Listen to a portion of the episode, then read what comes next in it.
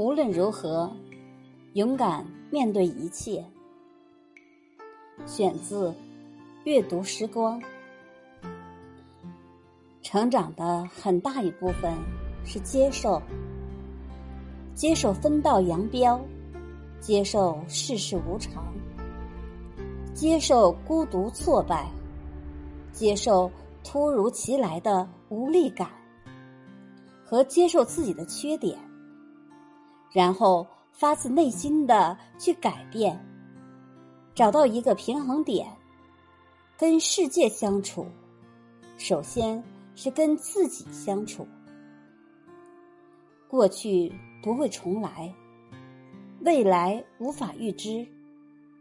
我们唯一的可以做的，就是不要让今天成为明天的遗憾。看透。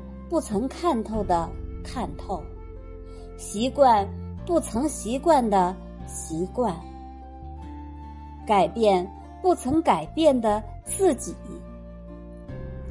什么都要经历，什么也都会过去。